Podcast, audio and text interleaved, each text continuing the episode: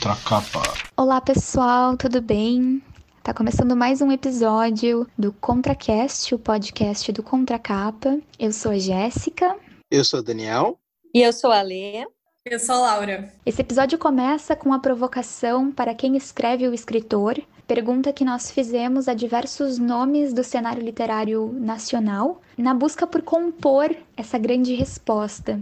E uma vez que o tema de hoje é essa relação do autor com o destinatário, a gente cede a eles esse espaço, começando por Noemi Jaffe. Para quem escreve, o escritor é uma pergunta ampla demais. Eu posso tentar dizer para quem eu escrevo, tá? Então, de uma forma assim ideal, eu escrevo para todo mundo, escrevo para qualquer um. Gostaria que muita gente me lesse, gente de todas as classes sociais, de todas as etnias, gêneros, mas a gente sabe que no Brasil não é assim, né? Muito pouca gente lê. Então, eu posso dizer que eu escrevo para pessoas que gostam mesmo de ler, para pessoas pessoas que não têm pressa de ler, que gostam de ler com atenção, com cuidado, com demora, que gostam de prestar atenção não só na história, mas também na forma como a história é contada. Eu escrevo também para mulheres que se preocupam com as mulheres, que se preocupam com o lugar da mulher no mundo e no Brasil, que não se conformam com as coisas do jeito como elas são, do jeito como elas estão, que têm uma disposição interna para se perturbar, que não querem querem ler só por entretenimento, por diversão, mas também para refletir um pouco mais, para sair do lugar onde elas estão acomodadas, né? Porque todo mundo está um pouco acomodado e que não querem ficar nos lugares comuns, tanto da língua como do pensamento.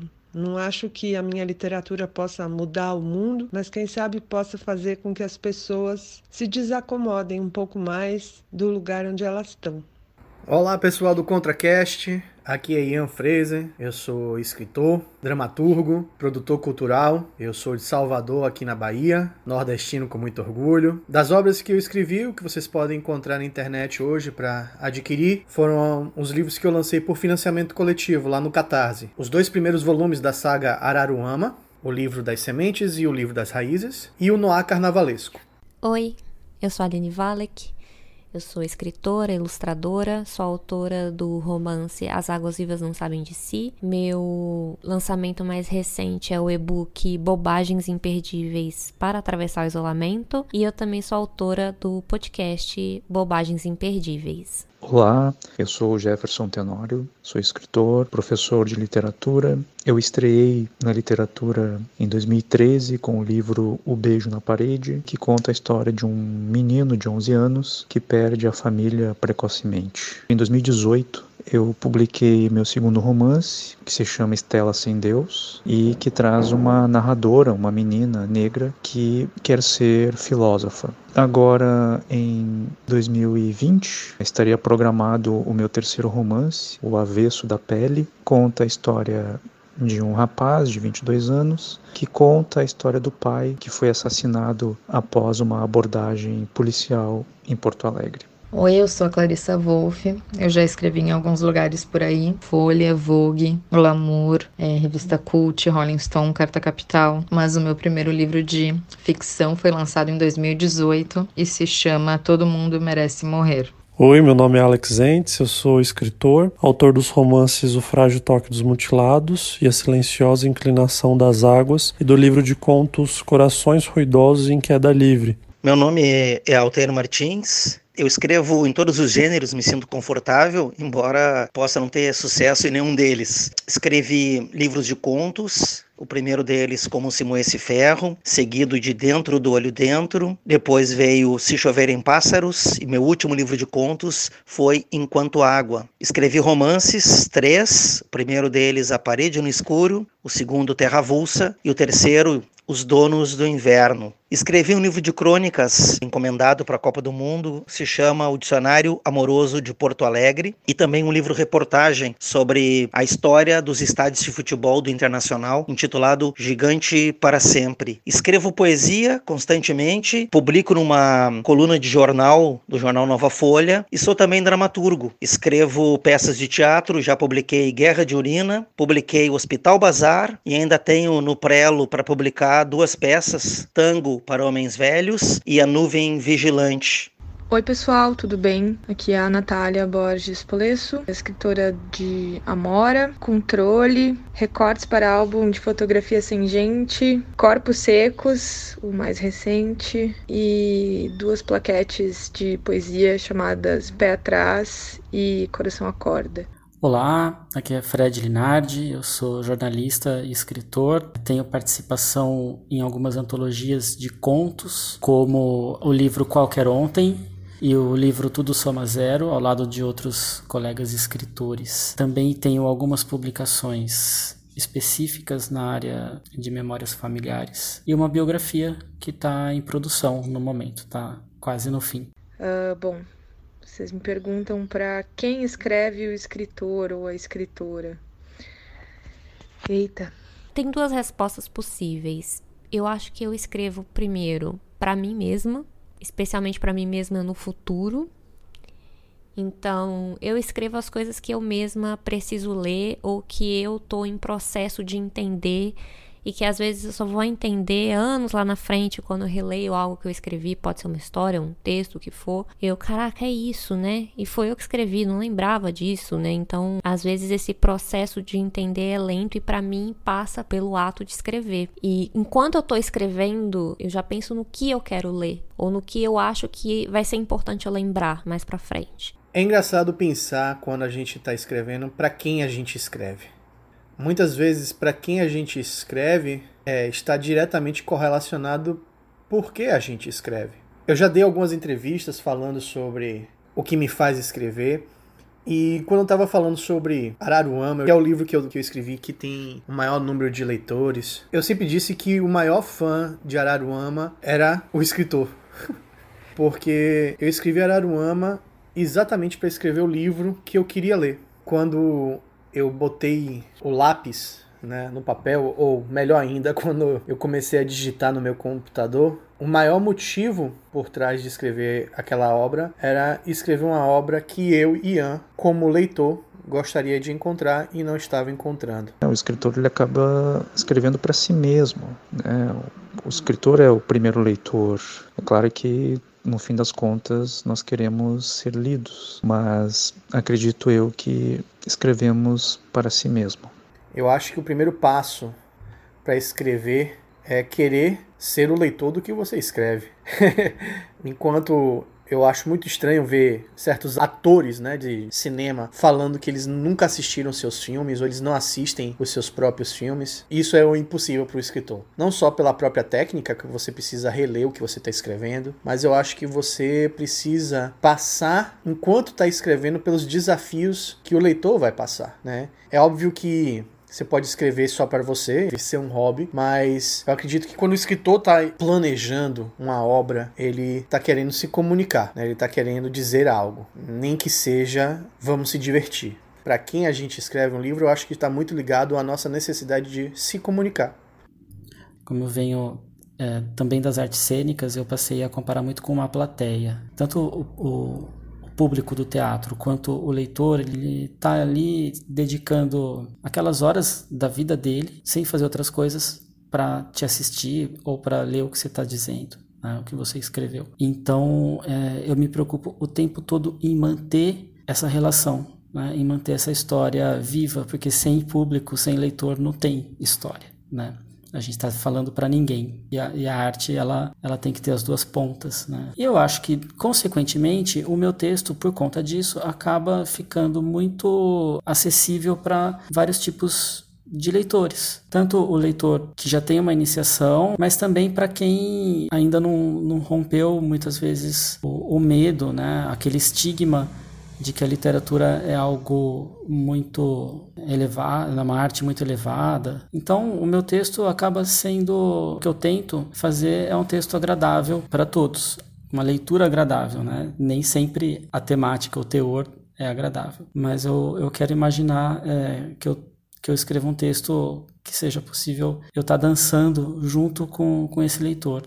Eu queria ser dessas escritoras que têm respostas incríveis, mas infelizmente eu não tenho. Então, em primeiro lugar, eu escrevo para mim mesma. Eu sei que é uma resposta ruim e até egocêntrica, mas enquanto a escrita acontece, ela é um fim em si mesma. Ela existe exclusivamente para mim por uma necessidade interna muito grande. O Caio Fernando Abreu fala na abertura, acho que do Triângulo das Águas, que ele escreve para não gritar. Eu não vejo a escrita necessariamente, aliás, eu não vejo a escrita nada como um processo terapêutico ou de desabafo, é, nem um pouco assim, mas para mim ela existe exclusivamente para mim, enquanto a escrita está em processo de nascimento, de gestação. Eu pensei bastante assim sobre essa pergunta. Eu acho que a gente escreve muito pra, pra gente mesmo, né? Eu acho que a gente escreve de alguma forma assim para tentar recontar algum episódio, organizar alguma parte da nossa vida uh, real ou ficcional, né? Real ou imaginária. E nesse escrever pra gente, nesse escrever tão íntimo, né, de se colocar nessas palavras, né, de se colocar nessa ficção, acho que aí a gente acaba escrevendo pros outros mesmos, né? Acho que a gente se pondo assim consegue de alguma forma entrar em conexão com alguns leitores. Eu acho que é uma resposta muito difícil porque é uma resposta com muitas camadas. E a primeira camada talvez não seria para quem o escritor escreve, mas para o que. Eu acho que o escritor escreve a partir de uma necessidade, mais do que pensar em alguém, mais do que pensar num público, num leitor definido. É, o escritor escreve para essa necessidade dele, que vem anteriormente vem do desejo. Começa com essa necessidade e à medida que ele escreve, que ele desenvolve uma narrativa, que ele descobre onde ele está entrando, que caminho ele está seguindo, que labirinto é esse estranho, cheio de palavras, cheio de sensações, de coisas que não existem numa realidade palpável, mas que estão ali dentro dele, é, como uma realidade íntima, ele tem essa ideia de quem essa pessoa que vai ler. Então, o que torna-se o quem, depois da necessidade vem para quem que ele escreve. Gosto de pensar que toda a história ela tem uma pessoa que, que precisa ouvir. E nesse sentido, eu acho que as histórias encontram seus leitores. Então, uma outra resposta ruim é que depois que a que a escrita termina, eu gosto de pensar que a minha figura ideal de quem vai me ler é a pessoa para quem a história faz sentido. Em seguida, eu recebo mensagens assim do Amora muito mais, né? É, mensagens de leitores e tal, dizendo que se identificaram com algum personagem e perguntando se, se eu já tinha vivido de algum modo, né, aquelas histórias. E eu respondo que sim. Às vezes eu vivi aquela história, posso não ter vivido ela realmente, factivelmente, mas revivi na ficção. Do, do controle também, as pessoas é, mandam perguntas e o controle é um, um, livro que tem uma personagem principal que é uma, uma adolescente epilética e ansiosa e depressiva. E as pessoas, assim, têm me dado respostas muito, muito legais sobre o livro e também me perguntam, né, se, se eu já passei por algumas coisas que estão ali, né.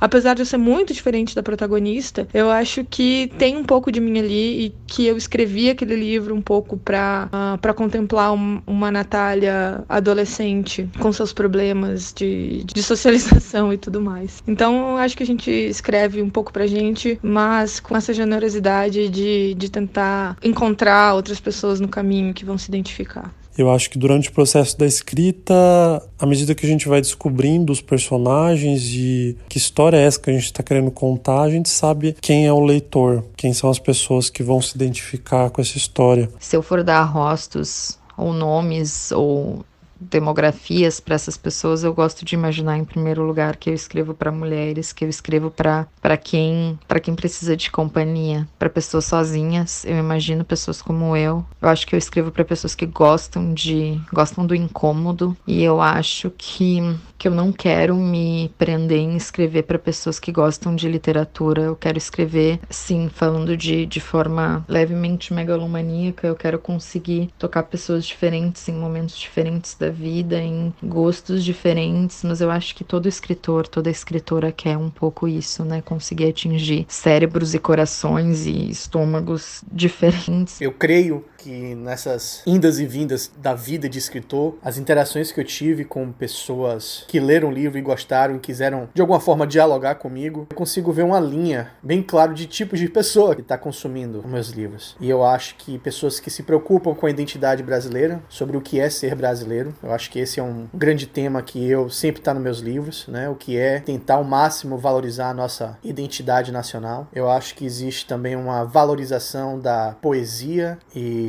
do poético na, na literatura. É sobre você se conectar com pessoas próximas de ideais seus, né? E aí a gente vai criando uma rede de troca muito gostosa. No meu caso, eu não tenho uma figura de um leitor específico, é, alguém muito concreto. Né?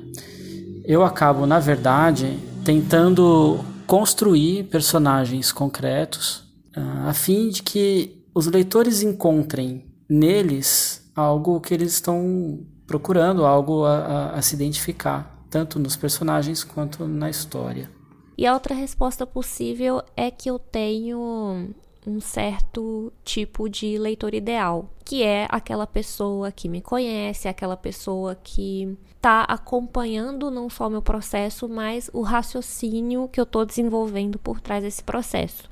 Então, assim, é um grupo muito seleto de pessoas que constitui esse meu público ideal, para quem eu também escrevo, né? Porque eu sei que isso vai ressonar de alguma forma para essas pessoas, que é, por exemplo, o meu marido, Marcos, ele é um dos leitores que me acompanham e que acompanham o meu processo. Então, de certa forma, eu escrevo para essas pessoas que estão mais próximas, mas eu acho que sobretudo para mim mesma.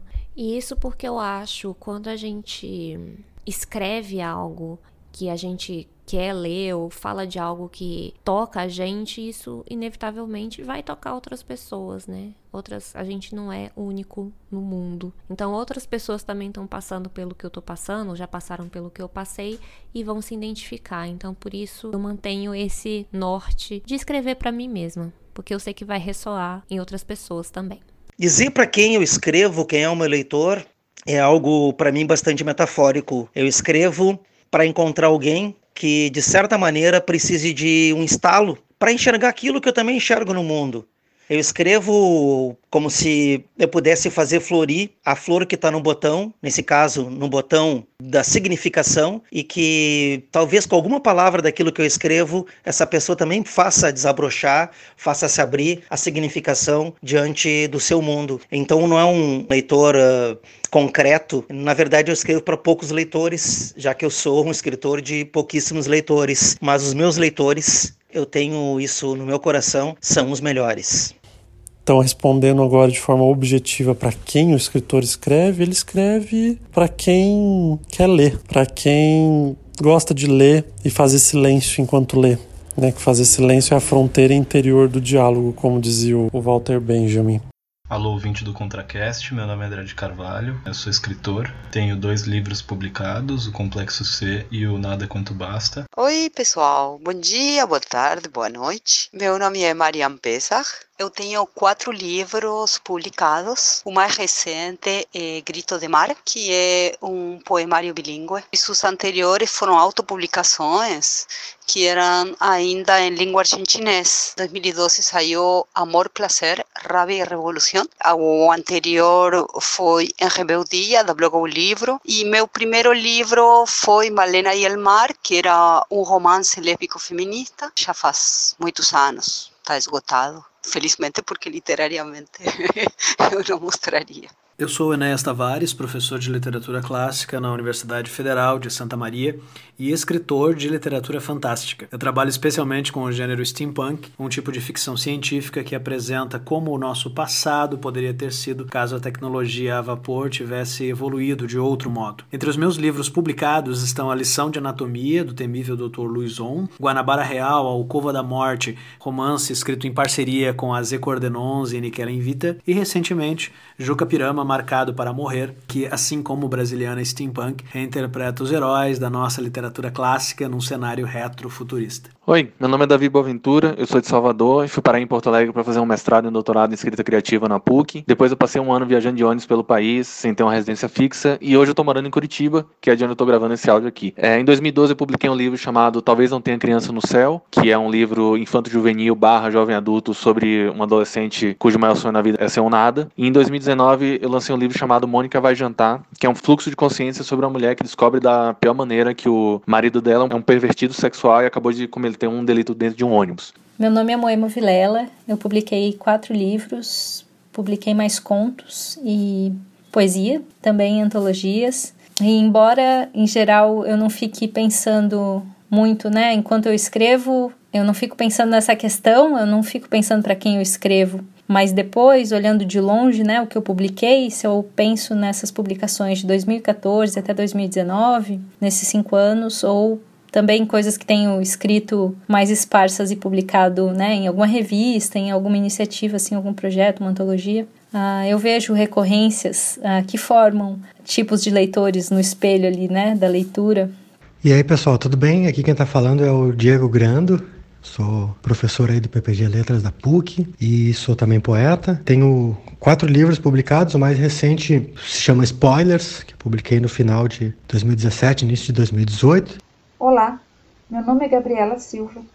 Eu sou autora de Ainda é Céu, livro de poemas publicado pela editora Patois em 2015. Olá, eu sou Luiz Roberto Amabile. Eu participei de várias coletâneas, organizei alguns livros, colaborei em outros e escrevi dois livros de contos que são só meus: O Amor é um Lugar Estranho, 2012, O Livro dos Cachorros, 2015, e neste ano eu vou lançar o terceiro, o lado que não era visível para quem estava na estrada. E bom, eu vou tentar responder essa, essa pergunta dificílima que vocês fizeram aí, que é para quem escreve o escritor, né? E de certa maneira eu vou fugir um pouco da resposta, mas talvez eu chegue lá. Pensar sobre para quem escrevemos é ao mesmo tempo muito particular, singular e interessante. Quando escrevemos, segundo Roland Barthes, nós desejamos o outro.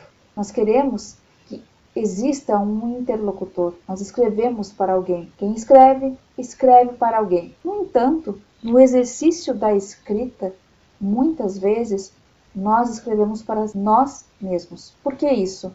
Porque nós precisamos explicar o mundo. Nosso primeiro interlocutor somos nós. Para todo escritor deve funcionar meio assim, mas no primeiro momento eu escrevo só para mim. Eu me preocupo em passar a minha ideia para o papel Agora, quando eu tomo consciência da proposta do meu texto, eu começo a pensar em outras pessoas. Então, eu penso nas pessoas do meu círculo de convivência, assim.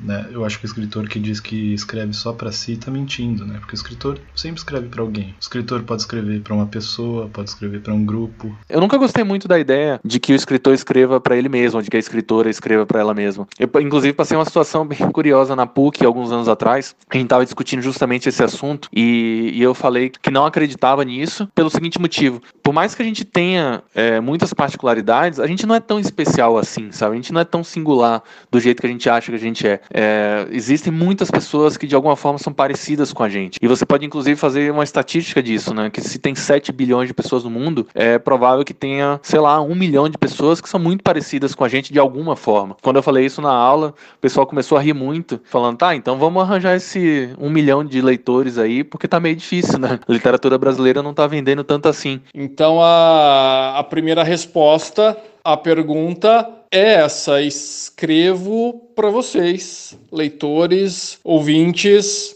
Para os meus alunos, para homens e mulheres que buscam por livros porque precisam de ação, emoção, aventura e esperança. Eu escrevo para os jovens que precisam de fôlego, para os adultos que precisam de respostas, para os leitores que, como eu, precisam da literatura para fugir sim da realidade e ainda mais, para enfrentar, para confrontar, para mudar a realidade porque nós explicamos um sentimento, determinamos detalhes e visões de mundo. E aí, nesse momento, se configura então o outro também. Quem é que vai me ler? Quem é que vai se interessar pelos meus poemas, pelos meus contos, pelo meu romance? Quem é que vai desejar viver ao lado dos meus personagens. Todas essas nuances da escrita entram de uma forma brutal, potente no ato da escrita do poema e da narrativa. Ao mesmo tempo, o ato de escrita é egoísta, porque nós precisamos exercer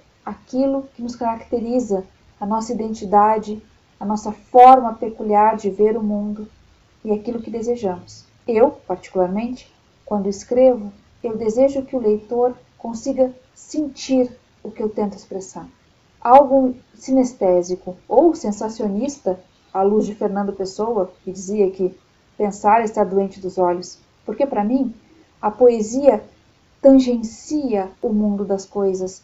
Ela me permite acessar sensações e tentar uma proximidade com o mundo real. E isso se dá através da escolha vocabular, semântica, dos campos do imaginário que eu acesso com a poesia. Então, para quem eu escrevo, é sobretudo para aquele sujeito que é reflexo de si mesmo, pois eu projeto no outro o meu próprio desejo de leitura. Quando a gente trata de traumas, por mais que sejam experiências pessoais, a gente tem que entender que aquele trauma não é uma, não é uma experiência única nossa, né? É uma experiência que a gente compartilha com outras pessoas. Então é interessante pensar em como as pessoas lidam com aquele trauma, ver de fora, né? Você está se colocando em relação ao mundo, então você está vendo a si a partir de uma posição de fora. Eu acho que por mais que a gente se coloque, a gente se coloca de alguma forma na hora de escrever, eu acho que a gente está escrevendo para conversar com essas pessoas que são mais ou menos parecidas com a gente. Tem inúmeros motivos pelos quais você escreve, seja você querer falar muito de um tema, você querer pensar sobre um sentimento, você contar uma história, você querer curar uma ferida, mas no fundo você está escrevendo, acredito eu, para conversar com pessoas que podem ouvir aquilo e dialogar contigo. Eu gosto muito de pensar dessa forma porque tira um pouco essa literatura do Castelo de Vidro e coloca a literatura nesse movimento de troca, é, que eu acho que é importantíssimo, assim, eu acho que inclusive é um dos principais motivos para se escrever, para trocar, né, para ter movimento. Quando eu escrevo, eu não penso num público. Certamente a gente tem um nível de consciência, porque, né, em algum momento tem alguns diálogos, a gente quer que, que se entenda o que a gente está dizendo, mas na hora de escrever eu não, não estou pensando, ah, agora vou me dedicar a tais setores, mas eu escrevo certamente sim para as mulheres, para as lésbicas, para as pessoas marginalizadas, com as que eu dialogo normalmente, né? Eu não escrevo para um homem branco, hétero, classe média alta, ou para os fascistas. A segunda forma de responder à pergunta para quem eu escrevo é mais fantástica. Eu escrevo para os demônios dentro da minha mente. Eu escrevo para os monstros que apertam o meu peito porque querem meter medo ou porque sentem medo. Eu escrevo para os heróis improváveis que precisam encontrar forças e armas e também para os charmosos golpistas que aprenderam a viver e a sobreviver. Eu escrevo também para Deus, para questioná-lo. Eu escrevo para o diabo, para atraí-lo, abraçá-lo e para dizer a ele que o compreendo, que somos irmãos e que estamos juntos na vida e no que quer que exista depois. Eu também escrevo para os anjos do inferno e também para as musas dos meus sonhos e dos meus pesadelos. Eu escrevo para o professor e para o aluno em mim, para que eles possam descobrir as respostas que o mundo, a escola e a igreja não podem dar. Eu escrevo como eu leio, em busca de encontrar seres irmãos, almas carentes e presentes a quem eu possa abraçar e ser abraçado. Em resumo, eu escrevo para mim mas eu acho que escrevo também para morte. Sim, para morte, porque eu quero que ela me leia e, e, veja que ela não me derrotou totalmente, que restou um pouco de mim aí, mesmo que disperso, mesmo que para poucos leitores, mas continuei, permaneci eu diria que o escritor escreve por futuro. Claro, o futuro não é uma pessoa, mas o escritor escreve por futuro no sentido de que ele escreve para algo e para alguém que é desconhecido. E eu penso mesmo assim no, no, no próprio ato de escrita, e me parece que o próprio ato de escrita é esse escrever para o futuro, que seja o futuro do próprio texto. Por mais planejamento que um autor tenha do, do próprio texto, por mais consciência quase absoluta que se possa ter, e é possível ter muita consciência sobre o texto, né? mas por mais que haja toda essa consciência, há essa, essa carga de desconhecido, né? O, o fato de que tem consciência não quer dizer que o texto vai se realizar. Ou seja, de certa maneira, escrever para o futuro, para mim, é escrever para encontrar aquele texto. E, de certa maneira, portanto, encontrar aquele texto, uma forma, pelo menos, de encontrar a si mesmo. Essa entidade é, a quem o escritor escreve é, é muito difusa, muito cheia de referências. Então, acho que o escritor escreve para o futuro, e esse futuro, uma das partes desse futuro, pelo menos, é o próprio escritor. Os outros, é claro, que vão que vão, acho que o escritor também espera, vão aparecer nesse caminho aí para encontrar esse texto nesse momento da minha vida, da minha carreira, acho que escrevo para um leitor, leitora dispostos aí a tomar o risco da leitura. Inclusive, eu gosto muito de pensar nisso na hora de ler. Na relação dos meus livros com os meus gostos de leitora, porque eu acho que eu sou uma leitora que gosta de literaturas muito diferentes entre si. E eu não acho que haja sempre essa correlação muito direta, né, entre o que alguém escreve e, e o que lê, entre o que a gente lê e escreve. Mas no meu caso, eu acho que aparecem algumas coisas, eu acho que tem um gosto por experimentar, assim, que aparece em alguns livros, com a linguagem ou com a proposta e estrutura. Acho que isso aparece no Guernica, uma novela que foi uma publicação que eu fiz, assim, a edição, e que teve um gosto por vários tipos de, de aventura, assim, de inventar o livro. E eu acho que tem muito a ver com algumas obras que eu gosto. Porque me faz é, raciocinar no sentido de, tá, que tipo de conversa eu quero ter agora? Com quem que eu quero falar? Que tipo de ânimo eu quero ter para essa conversa? E isso faz uma grande diferença na hora do livro que eu vou escolher. Não só no que eu vou escrever, mas também no que eu vou ler. Eu acho que, que eu gosto desses escritores que, como o Ricardo Pilha fala, inventam os seus leitores. Ele fala que os grandes escritores são aqueles que inventam seus leitores leitores. Então, quando a gente tem essas referências grandiosas, assim, de escritoras, escritores que foram tão radicalmente autênticos e únicos, né, no que fizeram, eles criaram esses novos leitores. E eu acho que quando a gente gosta dessas, dessas literaturas, elas dão um pouco de coragem, uma certa gosto por experimentar ou para tentar experimentar, que às vezes aparecem algumas coisas assim, e, e no fim isso vai virar um leitor que goste disso também, né? Bom, quanto à primeira questão sobre a minha obra, eu gosto muito de trabalhar trabalhar com os vários gêneros literários. Na verdade, poderia falar mais especificamente que o que eu gosto de fazer é testar isso que a gente pode chamar de formas literárias, das diferentes formas literárias, ou seja, vai para além dos gêneros, né? Poesia, drama, conto propriamente dito, romance, etc. Né? Então, para além disso, eu gosto de também tratar com isso que a gente pode chamar de forma literária, um, uma forma que imita uma legenda de uma notícia de jornal, um anúncio publicitário, uma palestra ou propriamente um poema, etc. Né? Então eu gosto muito de trabalhar com isso, eu gosto muito de testar esses limites entre as diferentes formas e através delas, de uma certa maneira, também testar os limites próprios da literatura. Quanto à questão sobre para quem os escritores escrevem, eu vou falar a partir do meu ponto de vista. Né? Eu escrevo pensando num leitor ideal. Quem é esse meu leitor ideal? Né? Esse meu leitor ideal é um leitor curioso, é um leitor que desconfia que há alguma coisa atrás do texto, né? Então, ou seja, que há alguma coisa escondida, que há uma história ali que não está sendo contada. E eu escrevo cifrando essa história, né? Eu escrevo sempre pensando e colocando alguns elementos que eu quero que sirvam como pistas para que ative, na verdade, a curiosidade desse leitor. Né? Então, o meu leitor ideal é, em síntese, um leitor curioso, um leitor que gosta de investigar, um leitor que desconfia do que está lendo, né? que desconfia de que o sentido está dado num primeiro momento. Acho que era isso.